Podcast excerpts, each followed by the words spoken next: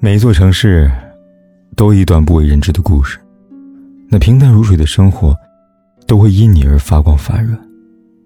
嘿，亲爱的你，今天过得如何呢？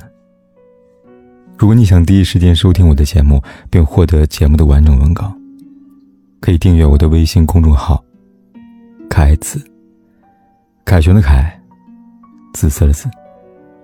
每天晚上，我都用声音来陪伴你。有位姑娘跟我说：“我要去堕胎了。”姑娘是我的读者，我问她：“这是为什么？难道是因为未婚先孕吗？不得已才要这么做？”她说：“不是的。”然后在微信屏幕前打了长长一串字。她说：“她已经结婚了，和丈夫约定短期之内不要孩子，因为他们的经济条件完全负担不起。她和丈夫也做了措施，没想到失败了。”查出怀孕后，她呆呆坐在家中床上，环顾四周，一个租来的廉价的八平米小屋，她心如刀绞。一方面，她舍不得肚子里的生命；一方面，她也知道生下来，他们养不活孩子。她想给丈夫打个电话，脑子里却忽然闪现出丈夫在外面打零工的画面。丈夫是个干体力活的工人，每天拼死拼活挣一点点。艰难维系这个家庭，算了，不要你担心了。他又想打电话给父母，又想到父母佝偻着腰的画面，立刻制止了这个冲动。爸妈只是农村的老大爷老大妈，儿女又没有什么本事，只能让他们自己过活，已经够不容易了，哪能再给他们添堵？最后，他只告诉我说：“我要一个人去堕胎了。”我惊讶于他的决定，回复他：“这不是你一个人应该承担的。”他说：“我一个人可以承担。”看完这行字，凯哥久久不能释怀。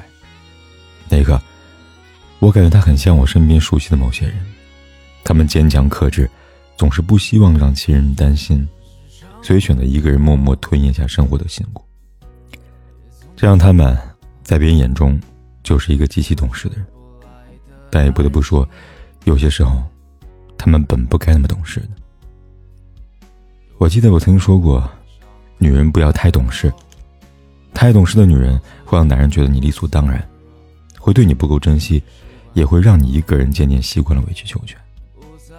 现在，我想补充一些观点，不仅仅针对爱情，太懂事的人会让别人失去关心你的机会。因为你总是把伤痛藏起来，把笑容摆出来。太懂事的人，人前洋溢笑脸，人后委屈沉默。久而久之，沉默也就成了你生活的主旋律。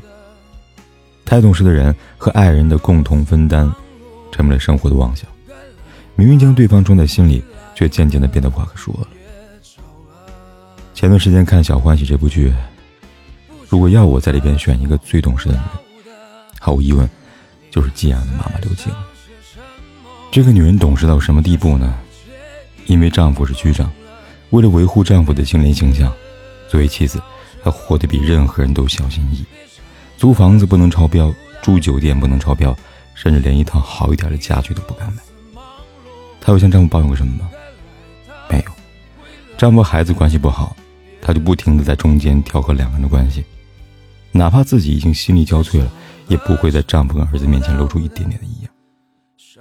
童文杰和宋茜还能一个对着老公吐槽点心事，一个抓着女儿抱怨几句生活，唯有刘静什么都不说，至始至终都躲在角落里边，不断的压抑自己，一个人默默消化着所有情绪，而他却患上了乳腺癌。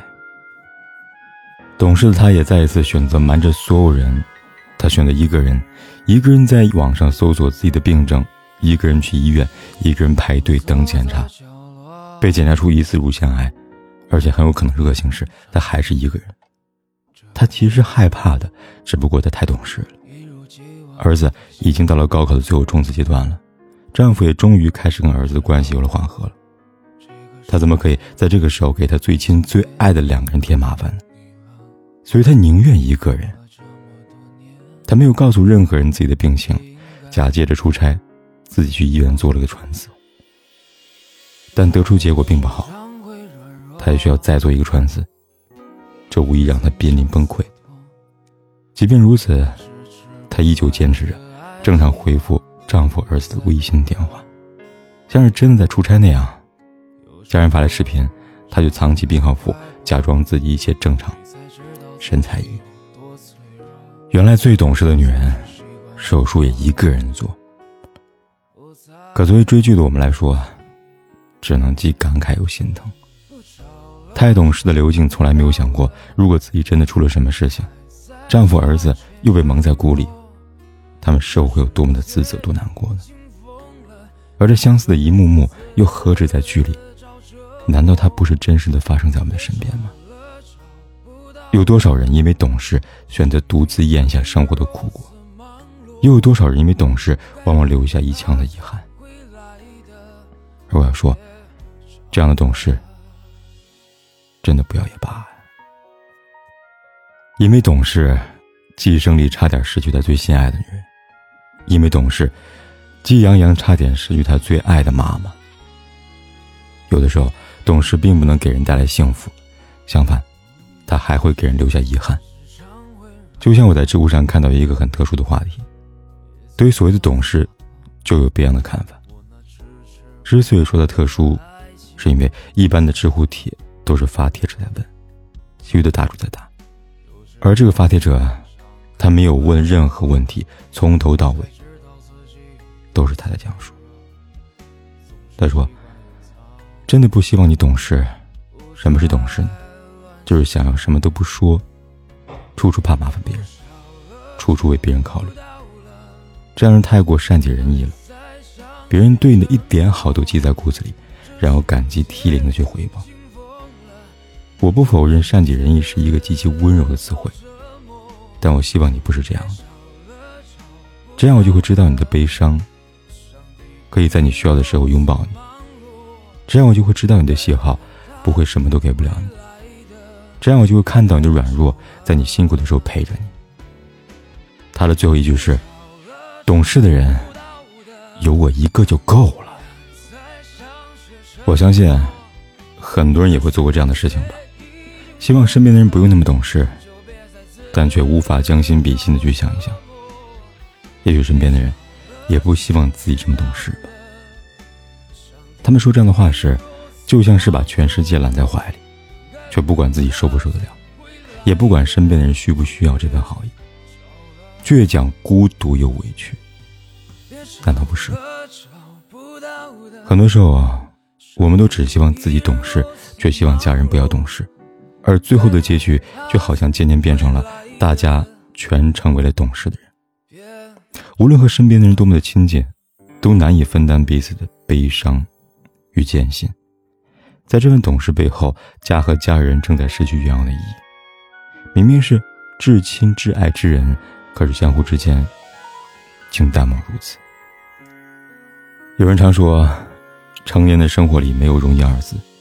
若鸡毛蒜皮的小事都和倒垃圾一样给身边的人倾诉，那我们身边的人也未免太过可怜了。连芝麻绿豆般的负面情绪也要被迫帮你承受。